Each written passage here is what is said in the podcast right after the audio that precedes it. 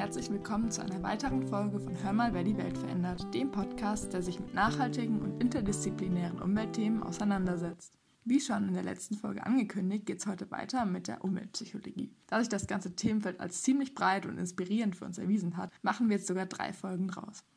Heute haben Chrissy und ich ein paar Gesprächspartnerinnen eingeladen, die sich professionell mit der Umweltpsychologie befassen. Als erstes reden wir über aktuelle Themen der Forschung mit der Wiener Umweltpsychologin Dr. Sabine Pahl und danach sprechen wir mit dem Netzwerk Psychologie und Umwelt Österreich, kurz NIPU. Wir hoffen, euch noch ein paar spannende Einblicke in die Umweltpsychologie damit geben zu können und in der nächsten Folge werden wir dann miteinander über das Thema Klimaangst plaudern. Das als kleiner Vorabinfo. Jetzt erstmal viel Spaß beim Zuhören.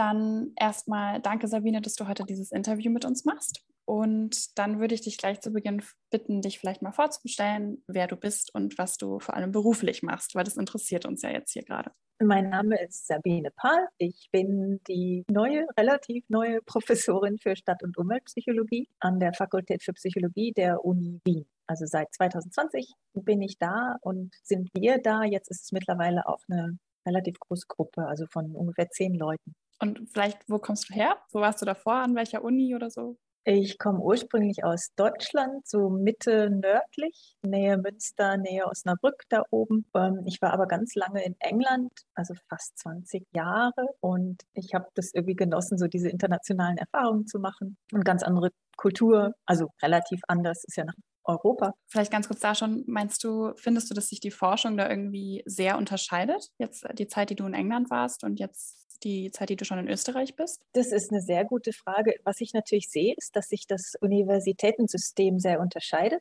weil in England ist es schon relativ kommerziell. Also Universitäten funktionieren jetzt praktisch wie Businesses und es kommt darauf an, wie viele Studenten man hat, weil die das Einkommen bestimmen und so.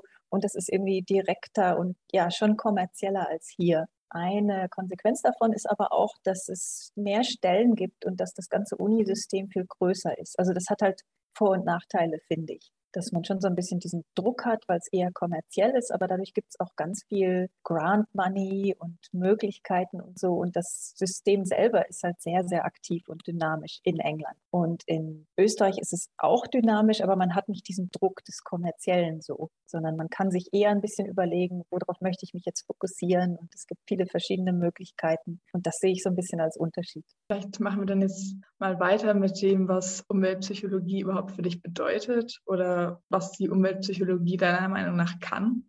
Ja, es geht halt um diese Interaktion zwischen Menschen und Umwelt, verschiedenen Umwelten auch. Zum einen natürliche Umwelten, also Wälder, Strände, Berge und so weiter, aber auch menschengeschaffene Umwelten, Städte, Gebäude und so weiter. Das ist alles Teil der Umweltpsychologie.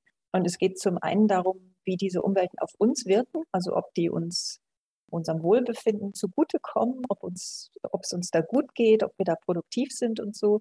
Das ist halt die, der Effekt der Umwelt auf die Menschen. Aber es geht auch um das Umgekehrte. Also wie behandeln wir in dem Fall vor allem natürliche Umwelten? Also was wirken wir mit unseren Emissionen, mit unserer Verschmutzung, mit dem ganzen Lebensstil, den wir führen? Also ist ja diese Interaktion zwischen Mensch und Umwelt. Und was die Umweltpsychologie kann, ich bin natürlich gebiased. Ich denke, die Umweltpsychologie kann ganz viel und kann auch viel beitragen, weil sie den Menschen da ganz zentral in den Mittelpunkt stellt. Also wenn wir den Menschen verstehen und die Gedanken und die Verhaltensweisen und so weiter, da können wir viel ändern. Und das ist ja so der Fokus der Umweltpsychologie. Und die Umweltpsychologie ist auch vor allem gut darin, mit anderen Disziplinen zusammenzuarbeiten, weil, weiß ich, ein Psychologe, eine Psychologin alleine kann ja nicht Klimawandel begegnen. Da braucht man viel anderen Input von Klimawissenschaftlern, von Ingenieuren, Ingenieurinnen, also ganz viel interdisziplinäre Arbeit und das ist eigentlich auch eine Spezialität der Umweltpsychologie, dass wir da gemeinsam mit anderen Disziplinen zusammenarbeiten und so problemorientiert und lösungsorientiert arbeiten. Okay, und was ist dein Fokus jetzt in der Umweltpsychologie? Also wozu machst du primär Forschung und dein Team? Ja, eigentlich machen wir ganz weitreichend Forschung zu ganz vielen verschiedenen Themen. Ich bin eher so im Bereich umweltfreundliches Verhalten, also diese Frage, was tun die Menschen der Umwelt an und wie können wir das verringern und die negativen Konsequenzen verringern. Ich habe schon zu Energie was gemacht, vor allem zum Bereich Energieverbrauch. Da haben wir zum Beispiel so, so Thermografie benutzt, um zu zeigen, wie viel Wärme im Winter aus dem Haus entweicht. Und dann haben wir das verglichen mit Kontrollgruppen und haben dann gezeigt, die Leute, die tatsächlich so ein ganz visuelles Bild sehen von ihrem Haus, wo, wo also in Farbe die Wärme entweicht, die dann eher Maßnahmen, die die Isolierung verbessern, so in die Richtung. Und es ist wirklich dieses Visuelle, was dann Unterschied macht, weil das dann also es sind dann die psychologischen Prozesse, das kommt zurück, du hast es einmal gesehen und dann denkst du wieder dran am nächsten Tag oder du hast irgendwie so ein Cue, wo du ein Fenster aufmachst und dann denkst, oh Gott, ich weiß, das sieht auf dem Bild ganz furchtbar aus, ich mache das Fenster jetzt lieber nicht so lange auf. Das ist halt diese Verbindung wieder interdisziplinär von Psychologie und in dem Fall Architektur, Umweltwissenschaften. Und dann bin ich von der, dieser Energiefrage so ein bisschen weggekommen und habe viel mehr Richtung Plastik und Plastikverschmutzung gemacht. Also was wissen die Leute darüber? Was wollen die dagegen machen? So Risikowahrnehmung und auch Verhalten dazu. Letzten Endes bin ich dann auch zu Mikroplastik gekommen, weil das ist so ein neues Problem, dass es halt nicht nur um große Teile von Plastik geht, die dann die Umwelt verschmutzen, die durch die Flüsse in die Meere getragen werden, sondern dass das dann auch in kleinere Teile zerbricht und dann hat es halt wieder andere Auswirkungen, weil Tiere das aufnehmen, dann halt keine Nahrung dabei aufnehmen, dann geht es denen nicht gut. Und die Frage ist dann, was können wir dazu tun, verhaltensmäßig? Und wissen die Leute das, dass das halt weiter zerbricht? Wissen die, wie viel es davon gibt, eigentlich in allen Erdteilen? Wo man schaut, in der natürlichen Umwelt findet man Mikroplastik. Und das ist wieder so die psychologische, der psychologische Ansatz. Was ist die Risikowahrnehmung da? Und was kann man dagegen tun? Ich frage mich jetzt gerade, wie sieht es dann in der Anwendung aus? Also auch dieses Beispiel, was du gerade gebracht hast mit der Energie. Und was wären denn da jetzt so Schlüsse? Wie wird das dann in der Praxis wirklich umgesetzt, dass wir da was ändern können? Also bei dem Beispiel mit der Energie, die Idee war eigentlich, dass man tatsächlich den Leuten so, so Auswirkungen visualisieren müsste. Also das war eigentlich die Aussage der Forschung. Forschung. Wenn da ein Experte kommt oder eine Expertin und die sagt, ihr Haus ist ganz schlecht isoliert, das ist, sind halt Worte, das kann man nicht so richtig greifbar machen. Und dieses Bild, dieses thermografische Image, das ist halt sehr eingängig. Und das kann man nicht so schnell vergessen. Wir haben Daten, wo wir gezeigt haben, dass dann die Personen, die da wohnen, auch mit Nachbarn, Nachbarinnen drüber sprechen. Und das hat halt eine ganz andere Dynamik. Und das wäre eine Empfehlung, dass man mehr so Visualisierungen benutzt. Und es gibt sogar ein Folgeprojekt, was eine Kollegin von mir jetzt macht, wo sie Visualisierungen benutzt im Training von Leuten, die Häuser bauen. Weil dann geht es halt darum, dass die Arbeit besser wird, dass gleich von Anfang an solche Wärmebrücken vermieden werden und dass man irgendwie so, so also zum Beispiel Isolation ist immer das, das eine, was, was man da findet, dass es gleich besser gemacht wird von Anfang an. Und für die Plastik, da haben wir, die Erkenntnisse haben wir so Richtung EU zum Beispiel weiter gemeldet. Und dann ist immer die Diskussion, was ist denn die individuelle Verantwortung und was können wir als Staat oder als EU dagegen tun? Und die EU hat halt gesagt, wir sollten tatsächlich so Policies einführen, die Plastik, vor allem Einwegplastik, vermeiden und wir haben dann gesagt, das muss aber gut besprochen werden mit der Bevölkerung, damit die da auch an Bord sind und verstehen, warum das so ist, was sie da tun können. Und da hat es dann halt auch schon so einen praktischen Effekt gehabt. Aber denkst du auch, dass zum Beispiel Mikroplastik ist, der nicht wirklich sichtbar für das menschliche Auge. Das ist in diesem Fall halt dieses Greifbare, was man in dem Fall der Energie halt durch solche Bilder sichtbar machen kann, was im Fall des Mikroplastiks ja nicht so sichtbar ist, dass das eins der größten Probleme daran ist? Oder wie denkst du, könnte man dem mehr begegnen, dass es greifbarer wird für die Menschen? Das ist auch eine super Frage. Also was uns immer gesagt wurde, ist, dass eigentlich mit Plastik alle Menschen sind dagegen. Die wollen keine Plastik im natürlichen in den natürlichen Umwelten haben, die sehen das als falsch an und auch so, so eine moralische Komponente und so. Das Argument ist, dass zumindest mit Makroplastik, mit großen Teilen kann man sehen und jeder hat so diese Erfahrung. Und wir wurden dann immer gefragt, ja, was ist denn mit Klimawandel? Das kann man halt nicht sehen und das ist viel schwieriger anzugreifen und so. Also ich glaube, diese Visualisierungskomponente ist auf jeden Fall wichtig. Ich glaube, noch wichtiger für Klimawandel, weil Plastik und sogar Mikroplastik, das kann man schon, also was wir gefunden haben, ist, dass die Leute sich das schon vorstellen können. Oder wir haben zum Beispiel eine Studie gemacht. Ein Problem bei dem Mikroplastik war, dass das ursprünglich in vielen Kosmetika war. Das konnte man nicht unbedingt sehen. Und das war auch in den Labels schwierig zu erkennen. Also da waren die Leute vielleicht dagegen, aber die wussten gar nicht, was das ist und so. Und dann haben wir eine Studie gemacht mit den Kollegen in der Meeresbiologie, die Produkte genommen haben. Also die sind zu DM oder was auch immer das war, gegangen, haben einfach Sachen gekauft, so, so Scrubbing-Produkte fürs Gesicht und haben diese Mikroplastikteilchen dem entnommen. Also haben dann eine Analyse gemacht und die dann getrennt von dem Produkt. Und dann haben wir dazu eine Studie gemacht, wo wir diese Mikroplastik aus den Produkten Leuten gezeigt haben und einfach so qualitativ erfragt haben, was denken Sie denn dazu? Sind die jetzt geschockt oder was, ähm, was denken die, sollte man tun? Was ist das jetzt ein Problem? Und die waren super geschockt. Die haben gesagt, ich hatte keine Ahnung, dass das da drin ist und ich will das nicht auf meinem Gesicht haben und so. Also das ist so ein bisschen ähnlich wie diese Visualisierung, dass man es halt wirklich zeigt, was da drin ist und den Leuten eine Chance gibt, da was zu, zu sagen. Oder Hersteller, die wissen das gar nicht, dass die Leute da so dagegen sind. Die denken sich halt, naja, das funktioniert halt gut, das hat diesen kosmetischen Effekt. Und wir denken gar nicht so drüber nach, was der Endverbraucher, die Endverbraucherin dazu meint. Okay, jetzt haben wir schon ein bisschen über deine Forschung gesprochen, aber vielleicht kannst du uns noch ein, zwei von deinen Studien ein bisschen genauer beschreiben, was du da gemacht hast und was auch noch genauso die Ergebnisse davon waren, auch vielleicht vor allem im Hinblick dazu, was so für Handlungsempfehlungen daraus entstanden sind?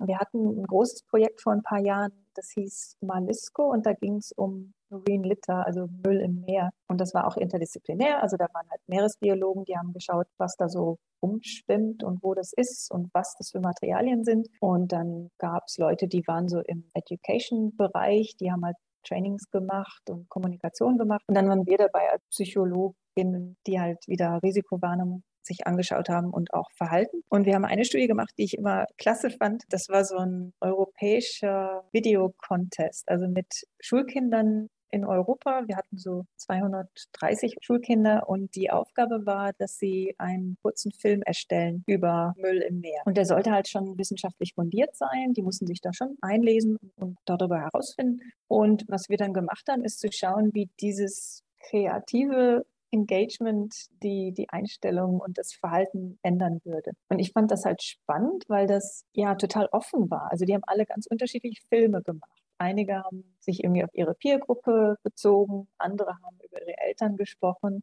Es war total unterschiedlich, was die da berichtet haben. Und das fand ich irgendwie super spannend. Und was mich auch beeindruckt hat, ist, dass die ganz viel dann so eine positive Conclusion, Endaussage hatten, wo sie gesagt haben, okay, das ist alles irgendwie schlimm, aber wir arbeiten zusammen und dann können wir es tatsächlich lösen. Und das fand ich halt super inspirierend. Und was wir dann gezeigt haben, wir haben Vorher-Nachher-Vergleich gemacht, ganz einfach, also nichts besonders Komplexes. Und wir haben dann gezeigt, dass die danach tatsächlich mehr wussten über das ganze Problem, was uns halt wichtig war, und dass sie selber ihr Verhalten verändert hatten. Also wir haben gefragt, was habt ihr in der Woche vorher gemacht? Verschiedene Verhaltensweisen, also was zum Beispiel Plastikvermeidung, mit den Eltern über Plastik sprechen und sowas. Und da konnten wir halt überall eine positive Veränderung zeigen. Und ich finde es spannend, weil das ist so eine kreative Methode, die die Kids halt, wo sie sich selber was ausgedacht haben und Spaß dabei hatten. Die Videos waren echt lustig auch und es hatte dann halt auch einen Effekt. Also nichts trockenes, educational, sondern eher so kreativ.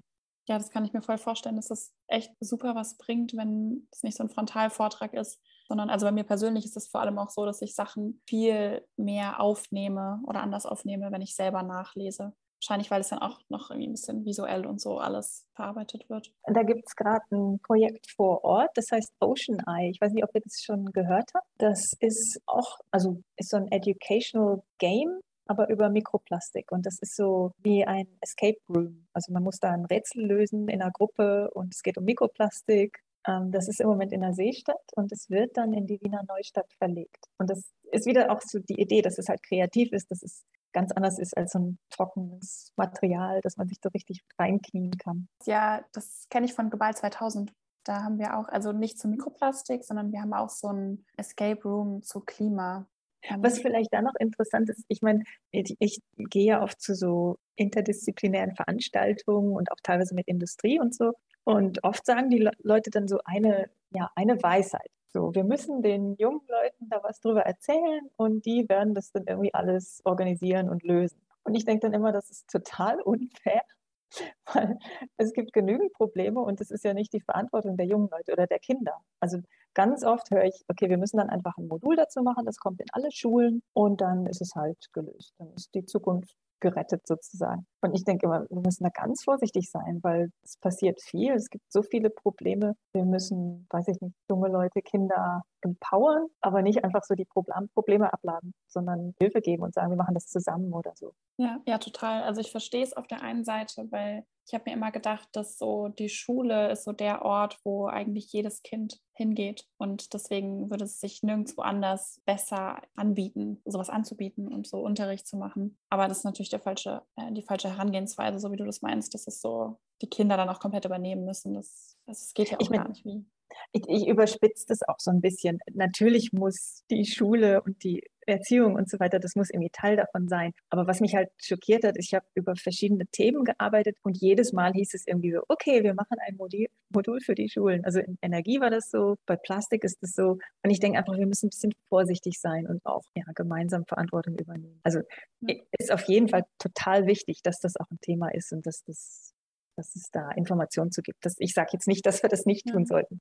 Da du jetzt ähm, auch schon die Konzerne angesprochen hast, dass du mit denen auch öfters Kontakt hattest, hast du das Gefühl vielleicht, dass da auch mehr Bewusstsein entsteht und oder entstanden ist in den letzten Jahren und da ein bisschen mehr Verantwortungsbewusstsein entstanden ist durch Aufklärungsarbeit oder ist da noch nicht so viel passiert? Das ist irgendwie eine schwierige Frage. Also ich habe schon das Gefühl, es gibt Unternehmen und Konzerne, die das sehr, sehr ernst nehmen und die da auch was machen wollen. Aber die haben natürlich ihre Beschränkungen. Also wenn dann irgendwie die, also die Chefs oder was weiß ich, die Leute, die da Entscheidungen treffen, sagen, nein, das geht so nicht, weil das ist viel zu teuer und so, dann passiert erstmal nichts. Obwohl die vielleicht schon was erreichen wollen. Aber bei denen geht es natürlich um den Gewinn. Wenn der gefährdet ist, dann machen die wenig. Ähm, aber ich glaube, es ist auch schwierig, irgendwie zu sagen, Konzerne, also die kann man nicht über einen Kamm scheren.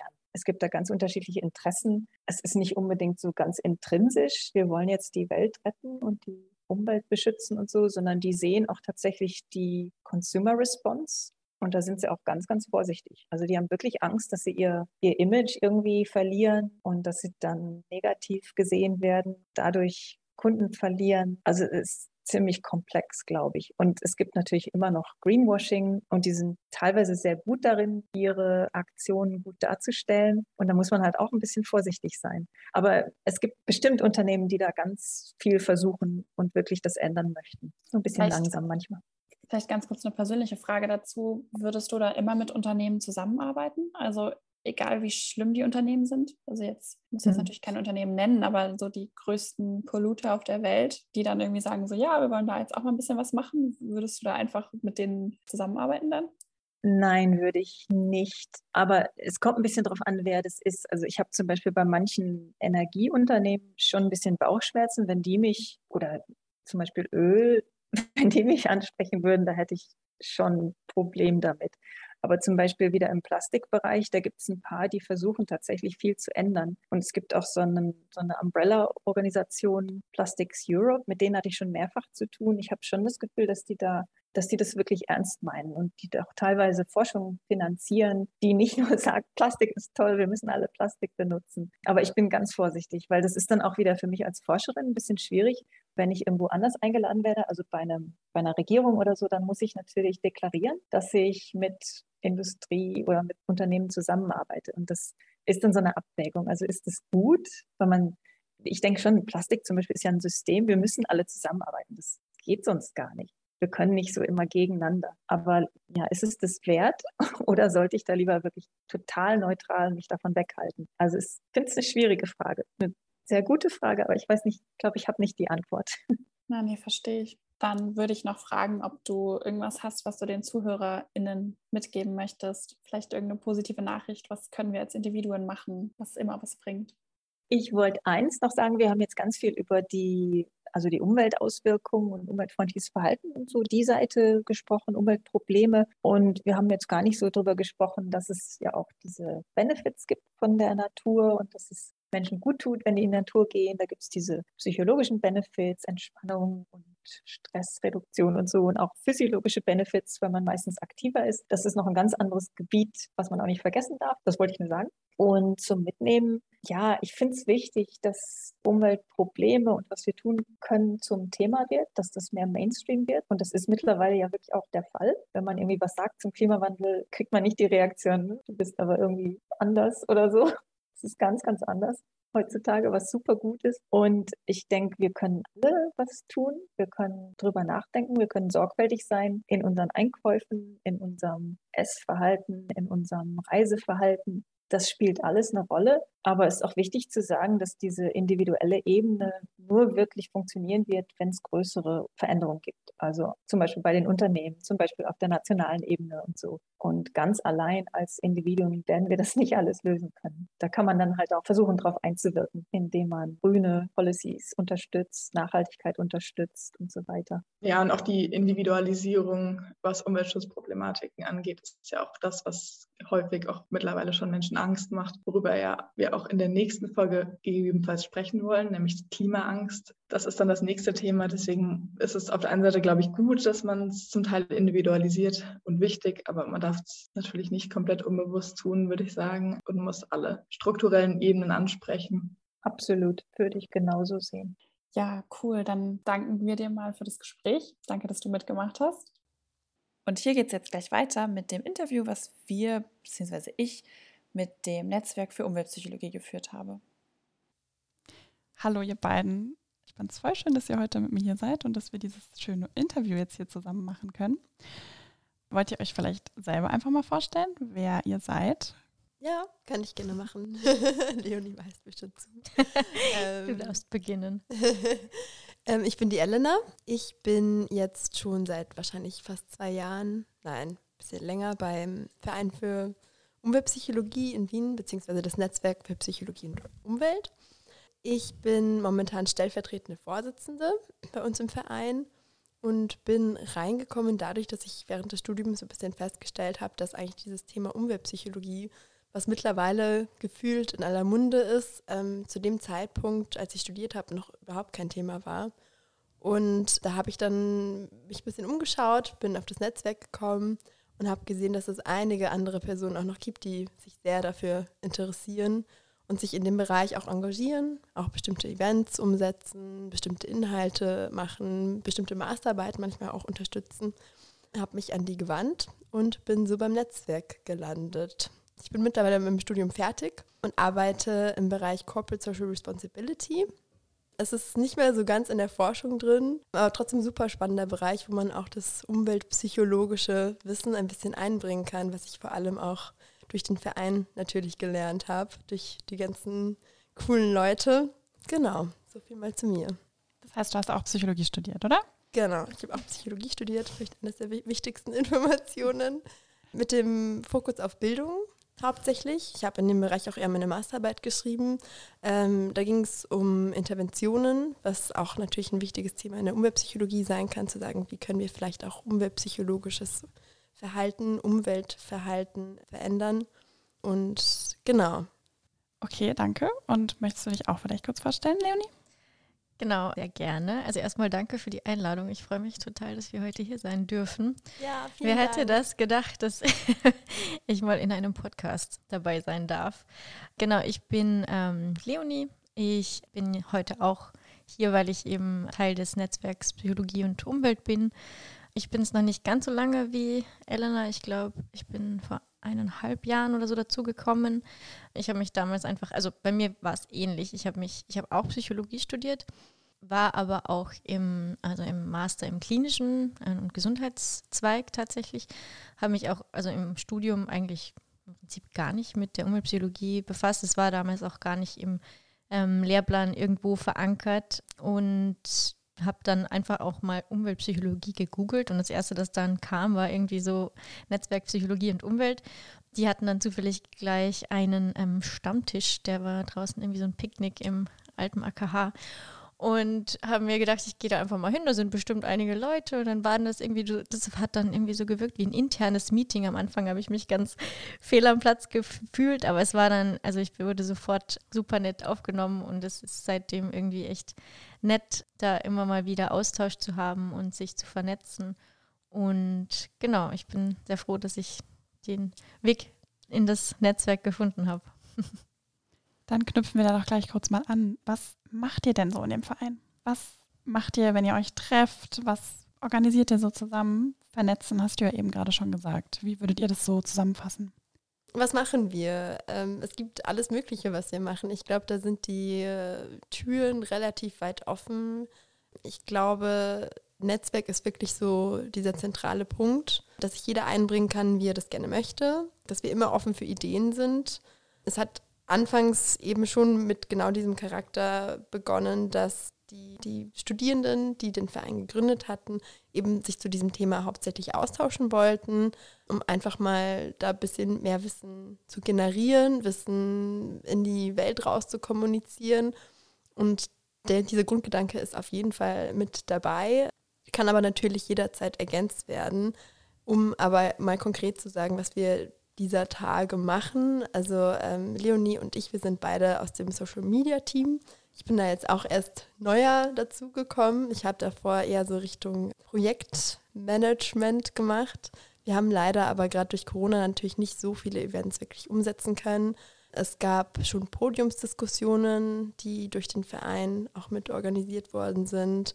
Es gab immer mal wieder, das ist aber jetzt schon echt eine Weile länger her, auch mal Stadtführungen, Filmabende. Was wir immer mal wieder haben, ist irgendwelche kleinen Workshops, irgendwelche kleinen Talks. Also das ist wirklich sowas, was wir auch während Corona zwei, zweimal, glaube ich, gehabt haben, Vorträge. So was für Themen so zum Beispiel? Auch das ist super, super unterschiedlich. Also ich meine, vieles war gerade so eher Richtung Einführung, Umweltpsychologie. Was heißt das eigentlich? Auch mal darstellen zu können, was für eine unglaublich breite Nuancenvielfalt an, äh, an, an Themen die Umweltpsychologie mit sich bringt. Zum einen in Richtung, wie wirkt ähm, die Umwelt auf uns Menschen? Das war, glaube ich, gerade in den Anfängen der Umweltpsychologie ein ganz großes Thema. Wie wird das Wohlbefinden beeinflusst? Was für Gesundheitsfaktoren sind vielleicht beeinflusst durch die, die, die Umgebung, gerade durch eine grüne Umgebung? Zum anderen aber natürlich auch dieser Nachhaltigkeitsgedanke, der jetzt super, super wichtig für uns alle wird. Wie beeinflussen wir die Umwelt und wie können wir vielleicht auch unser Halten beeinflussen, um die Umwelt wieder in eine positivere Richtung zu bringen? Genau, also ich meine, diese ganzen Einführungspunkte haben wir auf jeden Fall.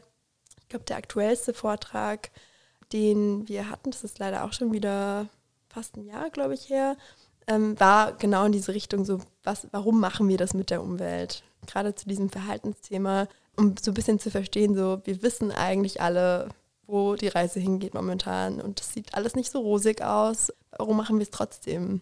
Und Wissen erklärt alleine daran jetzt nicht so viel. Das ist auch mittlerweile, glaube ich, ein relativ klarer Punkt in der Psychologie, in der Umweltpsychologie. Genau, was spielen da für Faktoren eine Rolle? Und genau, das war also dieser letzte Talk. Ansonsten haben wir jetzt gerade, das ist unser momentaner Punkt, Leonis und meiner, dass wir uns wieder ähm, den Social Media ein bisschen mehr widmen und auch nicht nur punktuell, also durch irgendwelche Talks, sondern einfach auch ähm, generell mehr da wieder einbringen, einfach regelmäßiger Content liefern, auch ein bisschen niederschwelliger, um die Leute so ein bisschen in die Richtung aufzuklären. Das ist jetzt ein blöder Begriff. Ich also finde Bewusstseinsbildung oder Information voll. halt einfach fasst ganz gut zusammen, was wir damit irgendwie ja vorhaben oder ja anstreben eigentlich.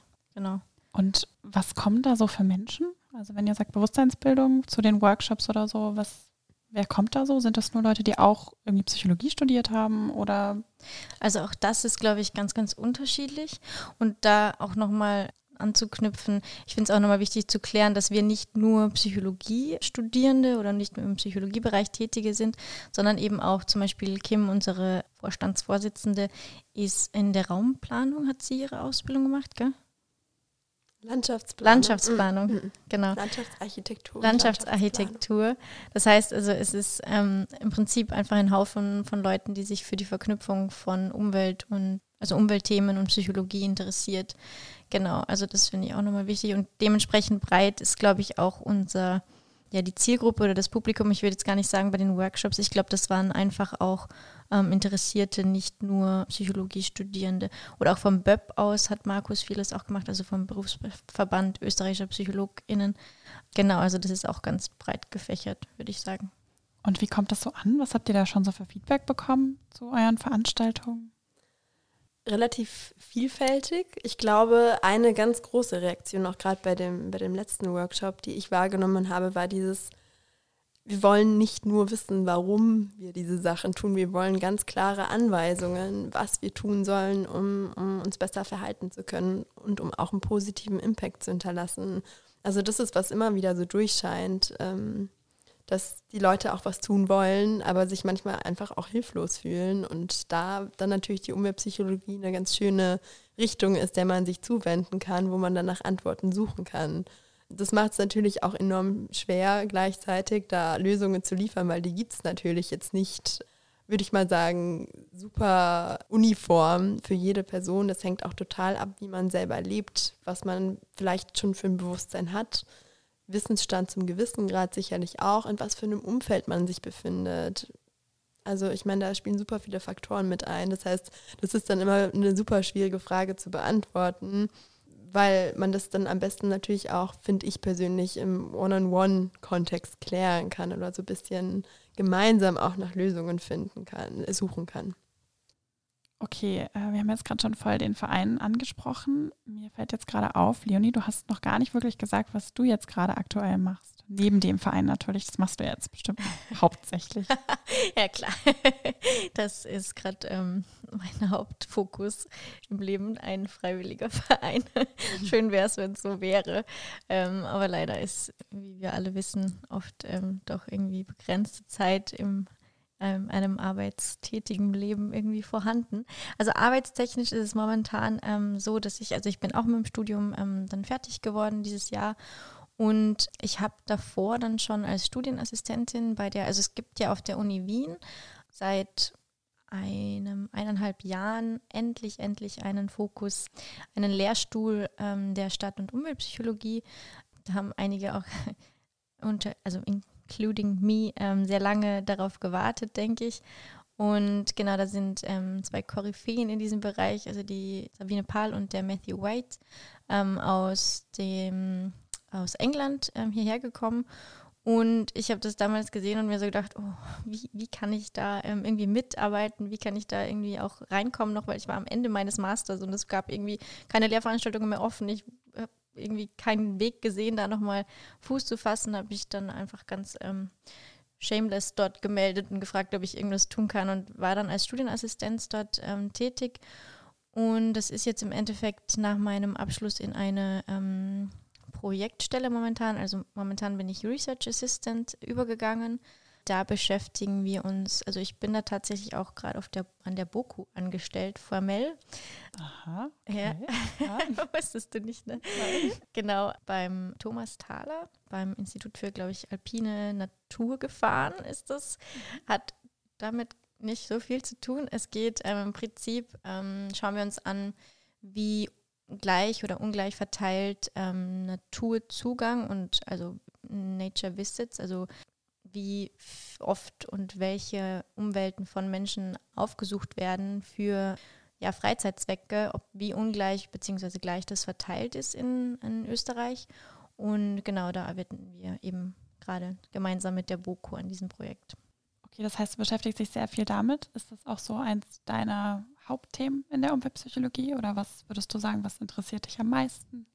Mm, tatsächlich gekommen zur Umweltpsychologie bin ich eher aus Interesse an dem anderen Zweig, also an dem, ähm, wie wir Menschen die Umwelt beeinflussen. Also mein ähm, wirkliches Steckenpferd ist eher eben dieses, wie wir Menschen einfach, also warum wir eigentlich wieder besseren Wissens unsere Lebensgrundlage zerstören und ähm, wie wir das letztendlich auch vielleicht verändern können als, ähm, also oder da einen Beitrag leisten können als Psychologie. Genau, das ähm, war oder das ist eher so mein Hauptinteresse in dem Bereich momentan, genau. Okay, verstehe ich. Bei mir ist es auch ungefähr so. Wie ist das bei dir, Elena? Ich glaube, bei mir ist es ähnlich. Ähm, ich habe vor anderthalb Jahren, ist mittlerweile, habe ich ein ähm, Praktikum gemacht gehabt ähm, bei Joanneum Research in Graz beim Sebastian Seebauer, der auch ein Umweltpsychologe ist. Und da habe ich auch in einige Bereiche Einblick erfahren dürfen. Und da war es auch so, dass vor allem dieses klimarelevante Verhalten, das ist, was für mich irgendwie auch am greifbarsten ist. Also ich finde, das ist halt der Punkt, wo man ansetzen kann. Das spiegelt sich auch genau in diesen Aussagen wieder, die ich auch schon gesagt habe, also diese Reaktionen von den Leuten, die Zuhörende sind bei uns, dass alle wissen wollen, so was können wir eigentlich tun. Jeder will irgendwie eine Lösung haben und da ansetzen zu können, da sieht es, finde ich, schon danach aus, dass man da die meiste Hebelwirkung auch hat, in dem Bereich zu forschen. Gleichzeitig muss ich aber sagen, dass doch alles miteinander verbunden ist und dass es genauso wichtig ist zu schauen, wie wirkt sich die Umwelt auf uns aus. Und wenn man das auch kommunizieren kann, kann man den Leuten, finde ich, häufig auch besser vermitteln, warum unsere Lebensgrundlage so wichtig ist, warum Green Spaces so wichtig sind warum Naherholungsgebiete so wichtig sind, Umweltschutzgebiete. Also das sind so Themen, wo ich mir denke, das kommunizieren zu können, ähm, ist, ist, super wichtig. Und da gehört natürlich die Forschung auch dazu, die in die Richtung eher schaut, ähm, wie wirkt sich die Umwelt auf uns aus. Deshalb schwierige Frage. Findet ihr, dass es irgendwie jetzt gerade auch weniger Beachtung geschenkt bekommt? So der eine Teil aus der Umweltpsychologie, wie sich die Umwelt auf uns auswirkt und das jetzt gerade weil es eben die Klimakrise, Biodiversitätskrise gibt, dass es der Fokus einfach jetzt darauf liegt, wie fördern wir nachhaltiges Verhalten oder warum verstehen wir die Klimakrise nicht und handeln nicht. Also ich persönlich glaube, dass die schon, oder was ich jetzt auch ähm, mitbekomme in der aktuellen Forschung, dass die schon ganz, ganz gut ähm, koexistieren können, diese zwei Forschungsströmungen. Ähm, und ich finde auch, dass die sich oft ganz gut ergänzen können auch einfach und dass da schon auch also zum Beispiel Stichwort Naturverbundenheit, dass es da einfach auch ähm, sehr viele Überschneidungen der, bereit, also der beiden Forschungsbereiche gibt. Total, glaube ich auch. Also Naturverbundenheit ist wirklich ein, ein cooler, cooles Bindeglied, kann man eigentlich fast sagen. Ich da gibt es leider natürlich nicht genug ähm, Langzeitforschung, aber man kann schon Richtung Tendenzen gucken, dass vor allem, wenn Leute mehr Erfahrungen schon in der Kindheit hatten, sich natürlich der Natur auch verbundener fühlen, was sich aber auch dann wiederum auswirkt darauf, dass, dass sie mehr pro-environmental Attitudes an den Tag legen, also positivere Einstellungen dem gegenüber, dass man sich klimafreundlich bzw. umweltfreundlich verhält. Und da gibt es, glaube ich, tatsächlich auch schon, also nicht in dem Sinne Langzeitforschung, wobei vielleicht auch schon, aber ähm, in dem Sinne Retrospektive, also wie viel Zeit hat man in der Kindheit in, in der Natur verbracht und das ist tatsächlich auch dann eben über die Naturverbundenheit Auswirkungen auf umweltförderliche Verhaltensweisen haben kann. Also das ist definitiv ein großer Punkt auch. Also Naturverbundenheit, glaube ich, ist einer dieser ja, Ansatzpunkte auch. Hm, genau. Also retrospektiv auf jeden Fall einiges. Langzeitforschung, glaube ich, ähm, leider nicht so viel, aber Langzeitforschung ist, glaube ich, in, in, den meisten Bereichen der Psychologie immer ein Punkt, ähm, wo man sich mehr wünschen würde. Ja. Was würdet ihr denn sagen? Seid ihr selber naturverbunden? Ja. Ganz einfach. Antwort. Ja. ja ich versuche dann immer wieder so ein bisschen Referenzwerte zu finden. Also ich glaube, mir ist die Natur sehr, sehr wichtig. Ich glaube, das ist für mich eine enorm wichtige Grundlage. Ähm, aber gerade wenn man, ich meine, da hole ich jetzt vielleicht weit aus, aber gerade wenn man Richtung indigene ähm, Völker, Bevölkerungen schaut, Bevölkerungsanteile, dann äh, ist da natürlich nochmal noch mal mehr Naturverbundenheit, weil die auch ein ganz anderes Verständnis von den ganzen sag ich mal, systemischen, holistischen Prozessen haben, die in unserer Umwelt existieren. Und da fehlt mir natürlich einiges an, an Wissen, an, noch nicht mal Wissen, vielleicht einfach auch an Erfahrung und, und wirklich Body Experience. Ähm. Das auf jeden Fall. Also mein Ja war auch nur auf das heutige, auf unser heutiges Verständnis von Naturverbundenheit bezogen, denke ich. Also das, das auf jeden Fall, da stimme ich dir zu in unserem, in unserem Lebensstil, glaube ich, in der Bubble, in der wir existieren, würde ich auf jeden Fall auch sofort sagen, ja, sehr verbunden. ja. Aber es ist natürlich, glaube ich, kein, ähm, kein gedeckeltes Konstrukt. Ich glaube, dass sich sowas auch verändert und natürlich im negativen Sinne sicherlich auch, je nachdem, was man für Erfahrungen macht, aber auf jeden Fall auch im positiven Sinne, wo auch ganz viel Ansatzpunkt ist, um Leute mehr dahingehend hinzuführen, mehr Verständnis und auch Bewusstsein, was unser, unser Ansatz ja auch ist jetzt ein bisschen im Verein oder unsere, unsere Motivation zu schaffen. Das heißt, ihr möchtet auch Naturverbundenheit fördern. Ja, also definitiv. Ich finde, das ist ähm, einer der Ansatzpunkte der Umweltpsychologie, die, ähm, der, ja, der sich uns auch bietet und ja eben auch einer der eines der Ziele bei uns im Verein. Ähm, es gibt da auch Forschung, also ich meine Wege, über die man Umwelt, äh, Naturverbundenheit ähm, fördern kann, wäre natürlich so ganz klassisch, ähm, klar, direkter Kontakt mit der Natur. Das ist der Weg, über den es am ehesten funktioniert. Es ist irgendwie auch ganz logisch, dass wir dann am ehesten vielleicht uns der Natur verbunden fühlen, wenn wir direkt Kontakt mit ihr haben. Es gibt aber auch Forschung dazu, dass es indirekten Kontakt ähm, manchmal auch, dass der auch ausreichend ist, um Naturbewusstsein, Naturverbundenheit ähm, zu fördern. Darf ich da kurz einhaken? Kannst du vielleicht für die ZuhörerInnen erklären, was ein indirekter Kontakt wäre zur Natur? Mhm. Ähm, also das wäre in, also bisheriger Forschung wurde das hauptsächlich ähm, mit so Naturdokumentationen, also jeglicher indirekter Kontakt einfach, der nicht über das, die, das aktive Sein in der Natur passiert, also über einen Screen, über ein, eine ja, Dokumentation, aber auch, was ich ganz spannend finde, ist jetzt über Social Media.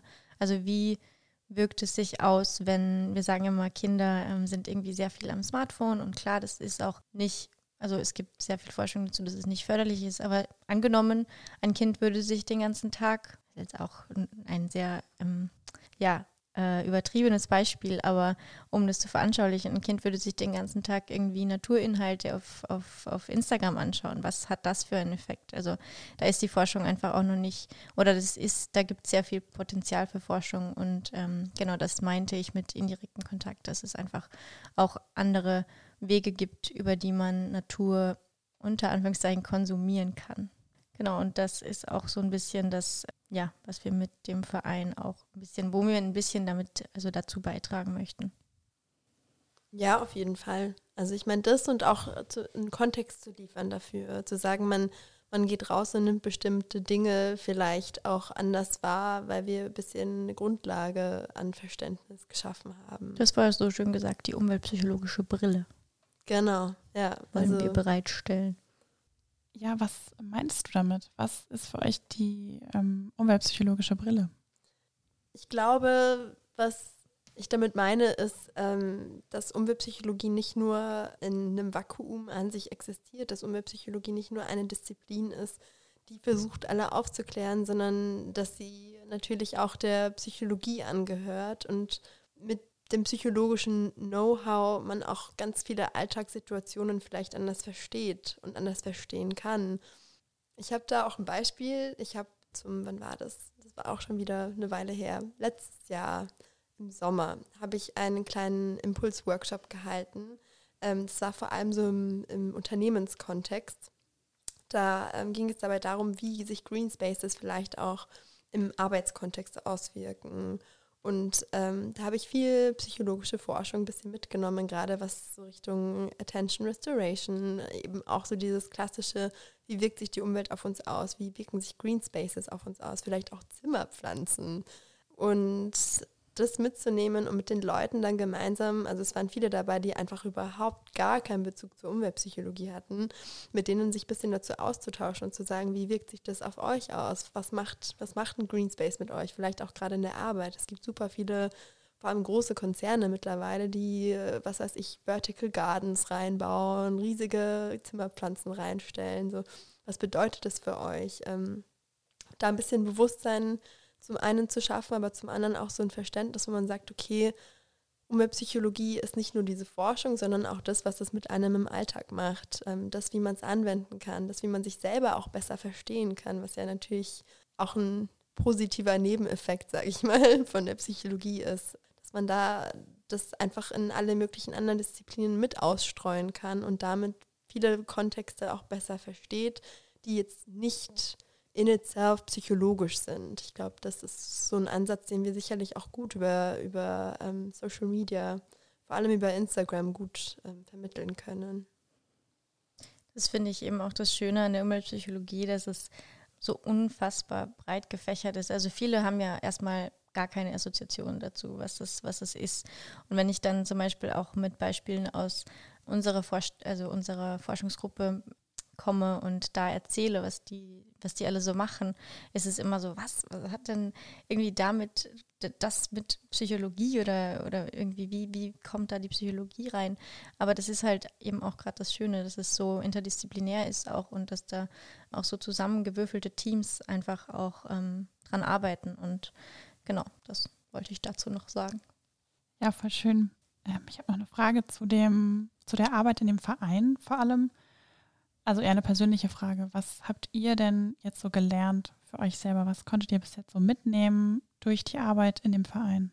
Ähm, ich glaube, wenn ich was gelernt habe, ist vor allem, dass Umweltpsychologie nicht nur in der Forschung existiert, sondern viel auch im Austausch. Dass ich glaube, dass es was ist, Disziplin, die uns alle irgendwie betrifft, heute mehr als denn je und bei der sich auch jeder einbringen kann. Vor allem jetzt auch bei uns über den Verein, da kann jeder dazukommen, jede dazukommen und, und mehr selber dazu lernen, wie ich es auch zum gewissen Grad getan habe. Vor allem natürlich über die Grundlagen zum einen, zum anderen aber auch, wie man es vielleicht mehr lebt, wie man bestimmte, keine Ahnung, Life-Hacks austauscht, wie man bestimmte Medien wahrgenommen hat. Ähm, also ich glaube vor allem so dieses, es, jeder kann Teil davon sein. Das ist, glaube ich, so das große, große Learning, was ich da mitgenommen habe.